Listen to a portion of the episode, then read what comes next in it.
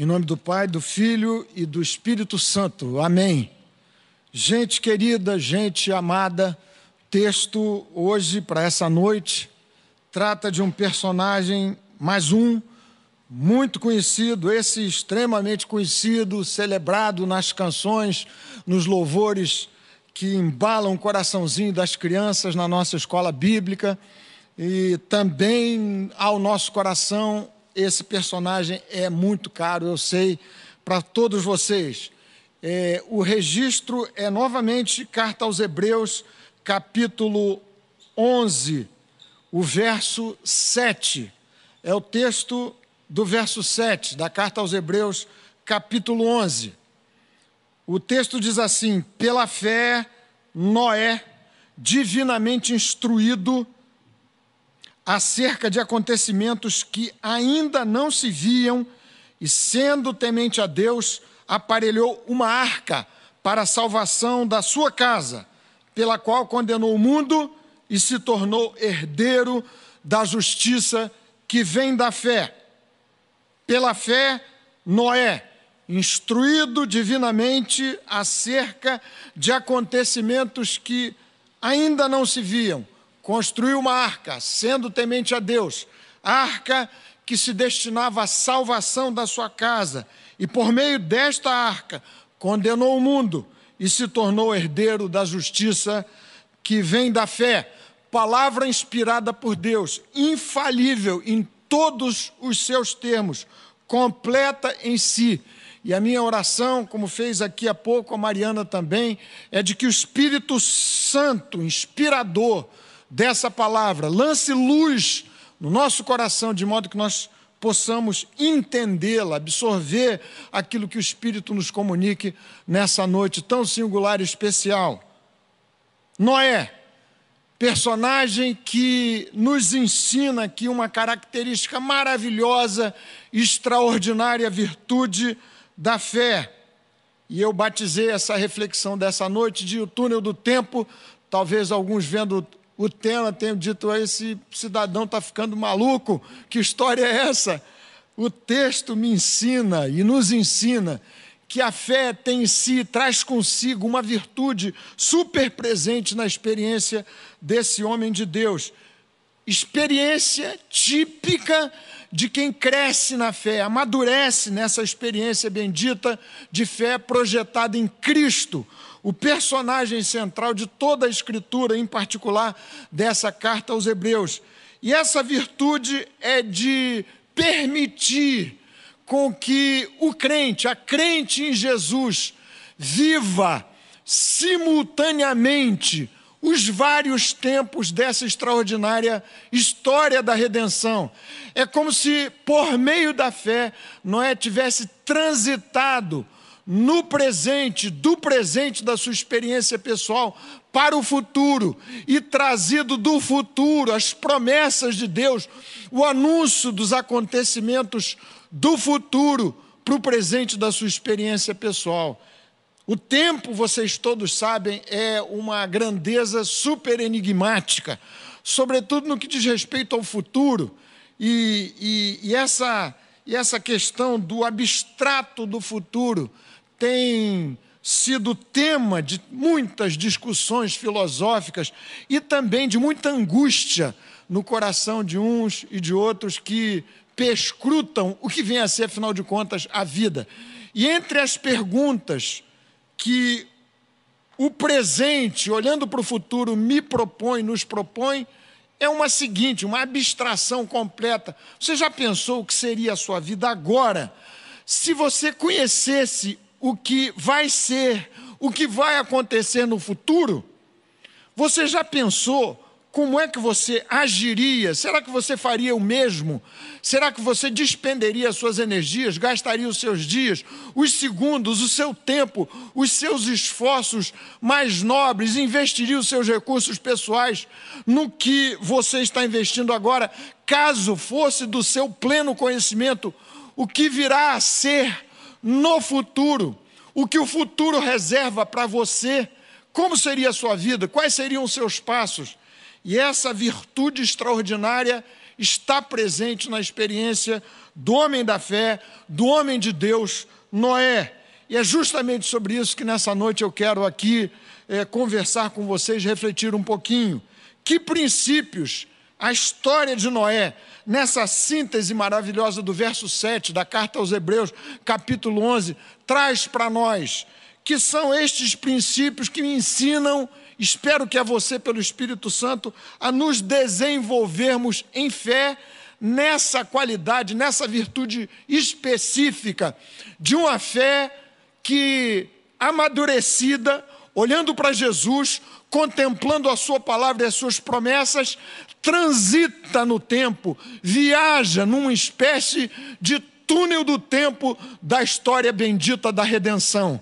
É por meio deste tipo de fé que nós nos aproximamos muito mais do Criador, do nosso Deus, para quem, afinal de contas, não existe passado, não existe presente, não existe futuro, tudo diante do nosso Deus é um eterno presente. E a fé me permite transitar nessas dimensões nas quais só Deus transita. Pela fé, Noé, divinamente instruído acerca de acontecimentos, acontecimentos reais que ainda não se viam, aparelhou uma arca para a salvação da sua casa e se tornou herdeiro da justiça que vem da fé. Que princípios são esses? De modo que você cresça como Noé na fé em Jesus e transite numa num milagre bendito nesses tempos, esse túnel do tempo pelo qual a sua vida em Jesus haverá de percorrer a maravilhosa, definida, definitiva história da redenção. Primeiro princípio que esse texto, do verso 7, que nós lemos, nos ensina: leve Deus sempre muito a sério. Leve Deus sempre muito a sério. Aparece a sugestão desse princípio no meio do verso 7, quando o texto diz assim: E sendo Noé temente a Deus, sendo temente a Deus. Noé nutria por Deus um temor, uma reverência santíssima, isto é, levava Deus e a sua palavra absolutamente a sério. Capítulo 12 da mesma carta aos Hebreus nos diz o seguinte, versos 25, verso 28. Tenham cuidado e não se recusem a ouvir aquele que fala por isso, verso 28 do capítulo 12: recebendo nós um reino inabalável, retenhamos a graça pela qual sirvamos a Deus de modo agradável, com reverência e temor, com reverência e santo temor, porque o nosso Deus, o Deus de Sião, o Deus da graça, o Deus que enviou Jesus, por meio de quem somos salvos, pela sua graça bendita, o texto declara, porque o nosso Deus é fogo consumidor. O capítulo 12 da carta aos Hebreus faz uma contraposição entre o Monte Sinai, que fumegava quando Deus ali chamou Moisés e lhe deu as tábuas do testemunho, as tábuas da, da lei, e o Monte Sião, uma aliança, outra aliança. Estamos nos tempos da aliança de Sião, da aliança da graça, do Deus que em Jesus manifestou-se em graça, para mim e para você. Mas diz o escritor aos Hebreus: esse Deus da graça prossegue sendo fogo consumidor.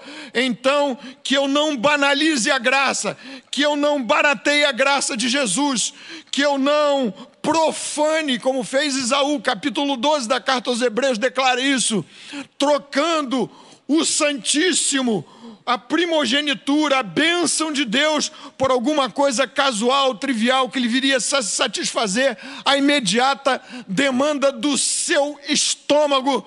Leve Deus sempre muito a sério, e assim você haverá de crescer nessa bendita experiência da fé que transita no tempo, que percorre a extraordinária história da redenção, trazendo para o presente um futuro já anunciado por Deus. Levar Deus a sério andar com Deus, é alinhar-se com Deus, é caminhar com Ele, é fazer como nos diz o texto de Amós, capítulo 3, verso 3: andarão dois juntos se não houver entre eles acordo, é você concordar com Deus, e então, como nos diz a Escritura, Gênesis capítulo 6, verso 9: Noé andou com Deus, tal como Enoque.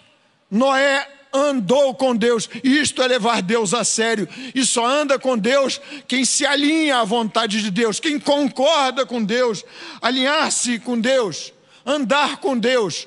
Levar Deus a sério significa, sobretudo e antes de tudo, aceitar o, o, o sacrifício de Jesus, a pessoa de Jesus, como a ponte de reconciliação da minha vida, inimiga de Deus por natureza, com o meu Criador, com o Pai, com o Deus eterno, o provedor da minha grande salvação, em Jesus.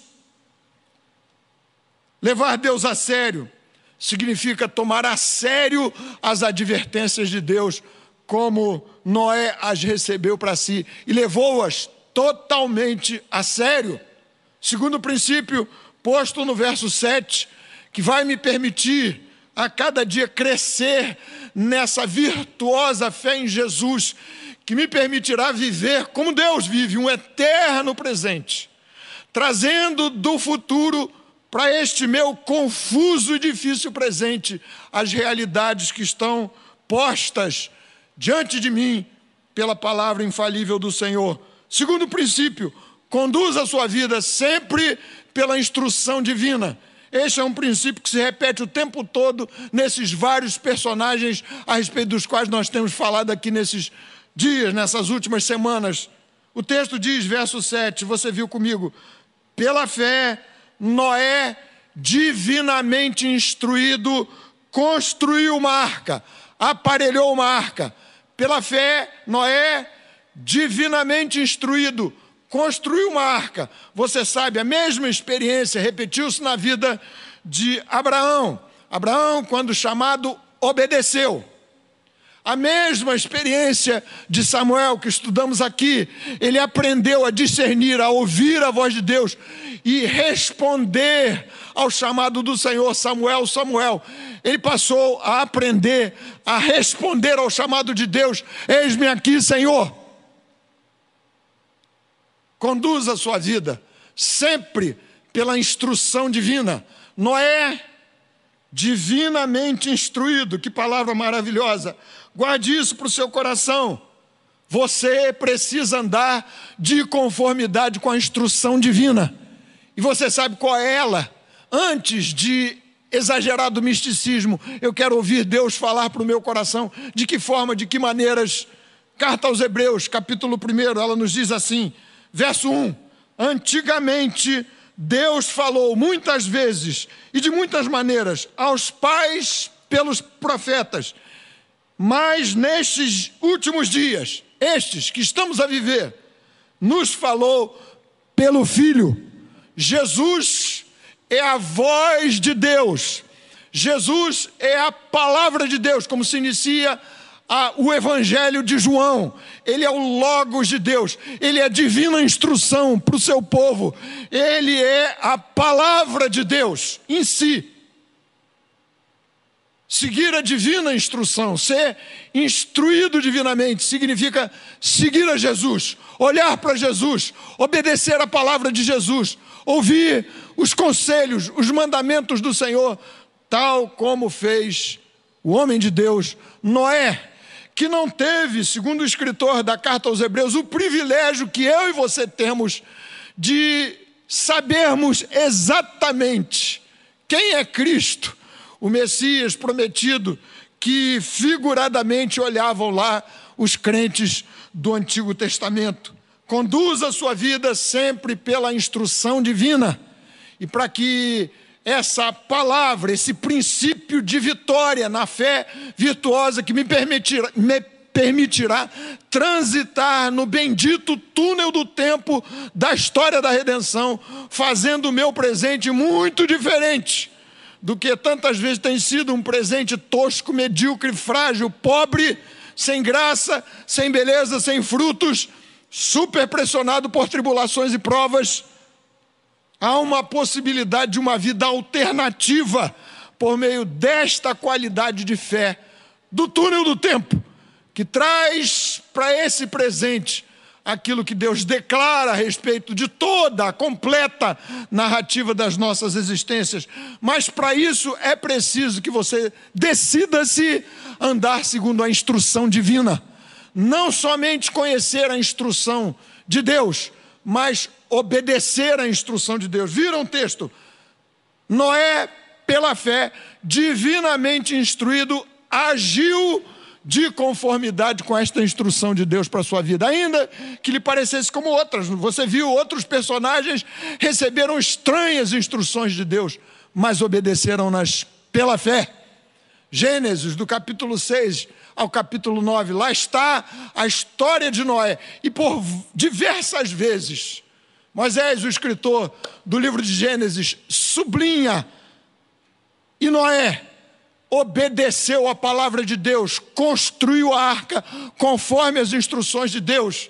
É o que Paulo, na carta aos Romanos, no capítulo 1 e no último capítulo, o 16 da sua carta, chama de obediência da fé.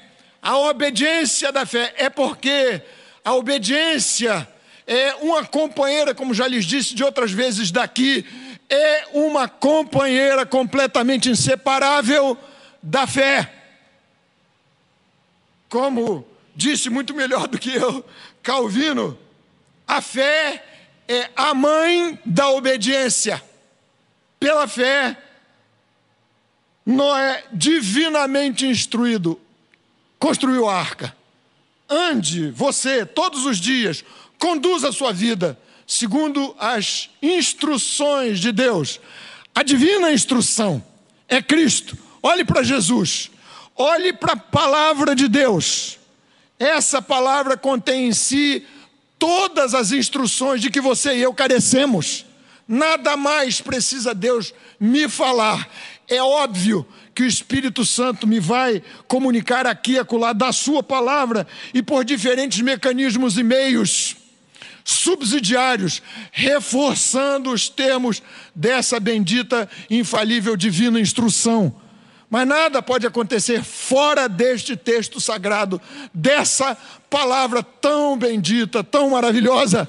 Ela é lâmpada para os nossos pés, é luz para os nossos caminhos. O salmista Davi, no Salmo 18, declara: O Senhor Deus derrama luz nas minhas trevas. E o autor do Salmo 119 declara: Essa palavra é luz para os meus caminhos. Aqui está a divina instrução para a sua vida. Portanto, o princípio é: conduza a sua vida sempre pela instrução divina. Terceiro princípio, para que você se desenvolva nessa fé estranha e maravilhosa, que viaja no tempo da história da narrativa da redenção. O terceiro princípio é o seguinte: insira na linha de tempo da sua vida a maior porção de tempo desta sua vida. Cada um de nós tem um horizonte de tempo, uma vida, um, uma espécie de cronograma. Mas o desastre é que frequentemente, mesmo gente crente em Jesus, resume a sua existência, a linha da sua biografia a este curtíssimo aqui e agora. Se você quer crescer, se desenvolver na fé em Jesus, é preciso que essa linha seja alargada para incluir a maior porção desta mesma linha de tempo da sua existência e da minha. É a porção que aponta e que me conecta, que me liga com a eternidade. Jesus, se referindo à história dos dias de Noé, reprovou aqueles que viviam naquele tempo, aquela geração de Noé, da qual Noé se descolou pela fé. Ele diz assim, Evangelho de Mateus, capítulo 24, versos 38 e 39. Assim como nos dias anteriores ao dilúvio, comiam e bebiam, casavam e se davam em casamento até o dia em que Noé entrou na arca. Não o perceberam, porque o horizonte deles se resumia aquele aqui e agora, ou lá e então. Noé também casou. Noé também comeu e bebeu. Mas o horizonte da experiência de Noé não se resumia àqueles dias curtíssimos, como estes, como aqueles da sua geração, aos quais Jesus reprova e diz: eles foram pegos de surpresa, porque não consideravam na linha do tempo da sua existência a maior porção dessa existência. Significa dizer que quando você estica esse horizonte, você vai trazer para o seu coração, para a sua alma,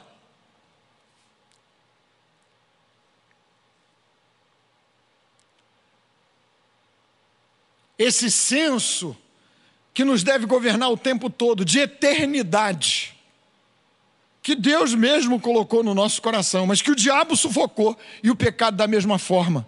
Texto que o pastor José Dilson lembrou há pouco: Deus colocou no coração do homem a eternidade.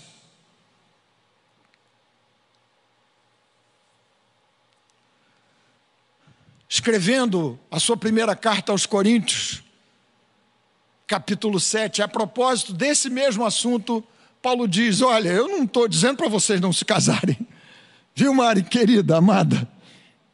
Não é isso que Deus está dizendo, não faça isso. Ele apenas diz: faça, mas não restrinja o horizonte da sua vida estas, a estas bênçãos, nesse caso, uma grande, extraordinária bênção, para aqui e para agora. Ele diz: O que eu quero é que vocês estejam livres, de modo que os que compram vivam como se não comprassem. Os que comem e bebem, os que comprem, vivam como se não o estivessem a fazer. Na mesma carta, Paulo aos Coríntios, primeira carta, capítulo 15, falando da extraordinária bênção da ressurreição, ele diz: porque se a nossa esperança em Cristo se limitar apenas a essa vida, somos os mais infelizes de todos os homens. Estique a linha do tempo da sua vida e aporte, e coloque como aposto a essa linha curta do tempo do aqui e agora, a linha da eternidade. Vai fazer toda a diferença, e é para isso que Deus me chamou e a você. Quarto princípio, que de certo modo é derivativo desse terceiro, sacado do verso 7 do capítulo 11 da carta aos Hebreus: Viva agora, como se o futuro anunciado por Deus já tivesse acontecido. Vejam comigo como é que o escritor da carta aos Hebreus, inspirado pelo Espírito de Deus, registra essa passagem. Vejam só, não foi por casualidade. O texto diz assim: Noé, divinamente instruído a respeito de acontecimentos que ainda não se viam. Ele não disse a respeito de acontecimentos que ainda não tinham acontecido, que ainda não se tinham passado. Ele diz acontecimentos que ainda não se viam. Porque no eterno plano de Deus, aqueles acontecimentos na perspectiva curta da vida de Noé e da sua geração, que eram postados no futuro, já se tinham realizado.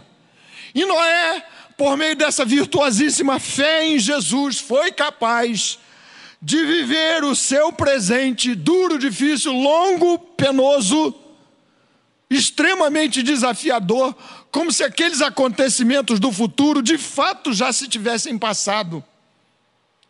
Mesmo que fez Abraão, que recuperou no seu coração o seu filho morto, ele avançou no cenário, Isaac sendo sacrificado, ele o recobrou figuradamente pela ressurreição. A palavra de Deus, esse mesmo capítulo da carta aos Hebreus 11, nos fala então o princípio é viva agora, como se o futuro anunciado por Deus já tivesse acontecido. De volta à pergunta inicial dessa meditação nessa noite: como é que você viveria?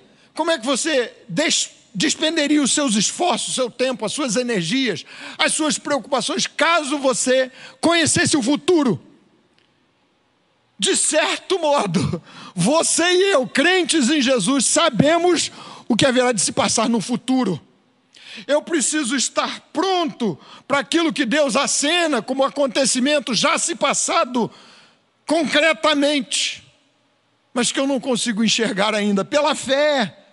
A fé é a certeza de fatos que não se veem, e a ilustração do fato que não se vê, aqui, pelo escritor da carta aos Hebreus, é um fato futuro, não um fato passado, embora haja fatos passados dos quais eu me aproprio pela fé da mesma forma.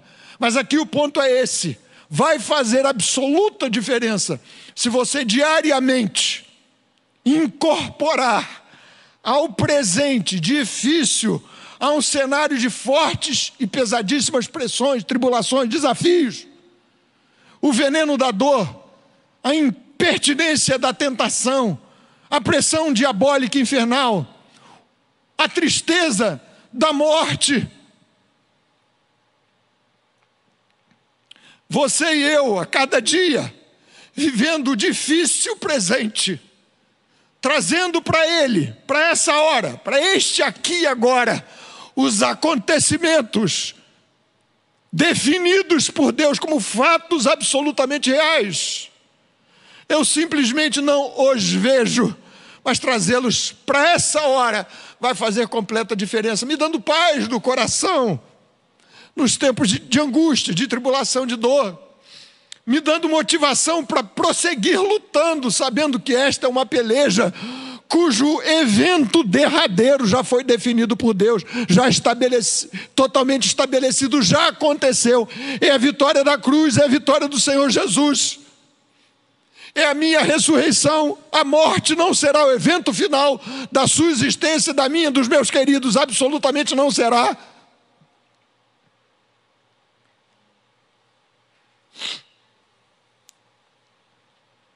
Desapego você produzindo, mas sem que o seu coração se case com as melhores coisas e oportunidades que a vida lhe poderá oferecer. Eu me refiro mesmo aquelas que não têm nada a ver com pecado, impureza, nada disso, mas as coisas boas, mas que são temporárias e passageiras. Se você for capaz, pela fé, crescer, se desenvolver, Viver agora como se o futuro anunciado por Deus já tivesse acontecido. Ah, que toda a diferença vai acontecer na sua vida. Aquela pergunta, ah, se eu soubesse que isso iria acontecer. Não vai funcionar para a sua vida porque você sabe o que vai acontecer. Você pode desconhecer os detalhes do seu percurso pessoal, particular, mas a grande história, as grandes linhas, o grande traçado já está definido, já aconteceu. Bendito seja o nome do Senhor. E último princípio, quinto princípio dessa fé grandiosa, extraordinária, que me permite, e a você e a nós, transitarmos nessa espécie de túnel do tempo, em que eu encontro as promessas de Deus em sua totalidade, em sua grandeza, em sua extraordinária riqueza. Esse princípio aparece novamente no verso 6, 7 da carta aos Hebreus, capítulo 11. Invista os seus mais preciosos recursos, tempo, coração, energias, na construção do ambiente da salvação. O texto diz assim: pela fé, Noé aparelhou uma arca para a salvação de sua casa. Pela fé, Noé aparelhou uma arca, construiu uma arca para a salvação de sua casa. Durante 120 anos da sua longa existência, segundo, por exemplo, Calvino, não há muita certeza sobre isso, Gênesis capítulo 6, verso 3, sugere que foi um período de 120 anos, e essa interpretação de Calvino, por exemplo, para entender que lá pela altura da, de metade da sua vida, um pouco mais, verdade, dois terços da vida de Noé, ele já havia investido pelo menos 20%, 120 anos, o que para um homem de 50 anos de idade seria 10 anos construindo aquela arca, obedecendo a instrução de Deus, investindo o seu esforço numa instrução estranha, mas que tinha em vista a salvação sua própria e da sua própria casa. Eu sei, e a palavra de Deus fala fartamente, que a salvação pela graça é obra exclusiva de Deus, é oferta da graça. Mas Deus, que assim o determinou, também definiu os meios, e eles me incluem, como pregoeiro da justiça, como pregador da justiça, para usar o termo que Pedro usa para qualificar Noé, segunda carta de Pedro, capítulo 2, verso 5, pregoeiro da justiça, por 120 anos, pregando a justiça de Deus. Você e eu temos sido chamados da mesma forma para investirmos o melhor dos nossos esforços naquilo que é permanente, como Jesus disse, que aproveitaria o homem ganhar o mundo inteiro e perder a sua própria vida, a sua própria alma, que dará o homem em resgate da sua própria alma. A pergunta final é a seguinte: no que você, afinal de contas, está investindo o seu tempo, os seus recursos, os seus maiores esforços, energia, amor? Noé era agricultor por ofício, mas tornou carpinteiro para obedecer a ordem e instrução de Deus. Um engenheiro lá naqueles tempos, para construir penosa e dificultosamente por 120 anos, uma arca para a salvação da sua casa e sua própria. E da semente da criação de Deus, os animais entraram com ele ali na arca. O que isso quer, quer, quer me ensinar? Palavra do Senhor, você e eu precisamos investir a nossa vida na missão de Deus. E essa missão envolve, é óbvio, a sua salvação, mas não só a sua, a da sua casa. Impressionante como a carta aos Hebreus, esse capítulo 11, fala o tempo todo da possibilidade de um homem, uma mulher como Rabi, cooperarem com Deus, obra completa da redenção. Mas Deus decidiu me usar e a você, para que minha casa seja incluída na bendita arca da salvação. Trazer para a arca, que é Cristo símbolo de Jesus. A minha casa, isso alenta. Hoje é dia dos pais, nós vamos agora já orar pelos pais, pais que sofrem pelos descaminhos de filhos, filhas.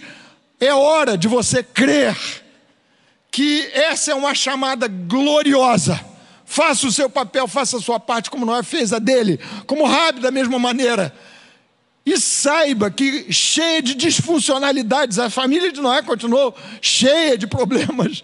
Leia até o capítulo 9, as dificuldades que houve com Cã. Mas Deus decidiu, elegeu, chamar a família inteira. Está nos planos e nos propósitos de Deus a composição da salvação da família. E se Deus me chamou, eu tenho a graça de profetizar todos os dias. Eu e a minha casa serviremos ao Senhor. Mas quero investir a minha vida e os meus melhores recursos, doar-me inteiro para que o Senhor me tenha como colaborador nessa missão que é de Deus.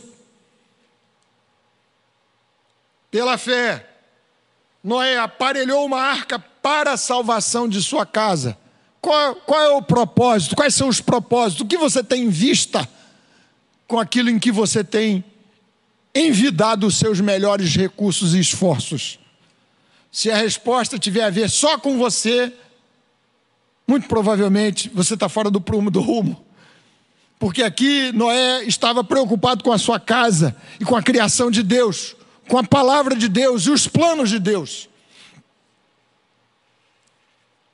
chamada de cada um é singular, é única. Todas elas, entretanto, envolvem esse guarda-chuva bendito da arca da salvação. E assim, com essa fé maravilhosa que transitou o tempo todo, seus mais de 900 anos de vida, pelo túnel do tempo da história bendita da redenção. Noé herdou a justiça que vem da fé. Que o Senhor, por sua graça, misericórdia, mercê, nos visite, nos guarde, nos abençoe ao seu coração nessa noite. Vamos orar.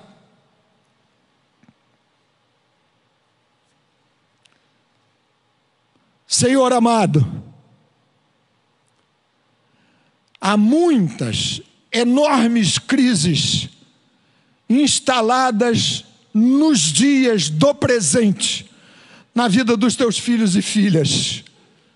Gente que está sofrendo agora, agonizando, lutando. Pai Santo, por conta dos descaminhos dos seus filhos, das suas filhas, por conta de enfermidades para as quais o diagnóstico é o pior possível, a caristia, do desemprego, as lutas das pelejas familiares, o contexto difícil, o sono que não é conciliado noite após noite. Tu conheces todas as coisas.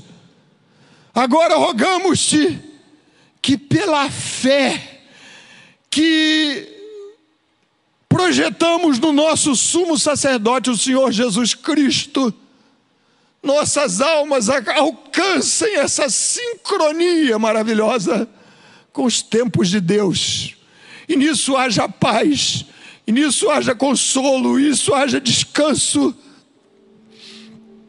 E é isso, e nisso haja aquela convicção manifesta por teu servo Paulo, porque a nossa leve e momentânea tribulação não é para se comparar com o eterno peso da glória a vir a ser manifesta em nós.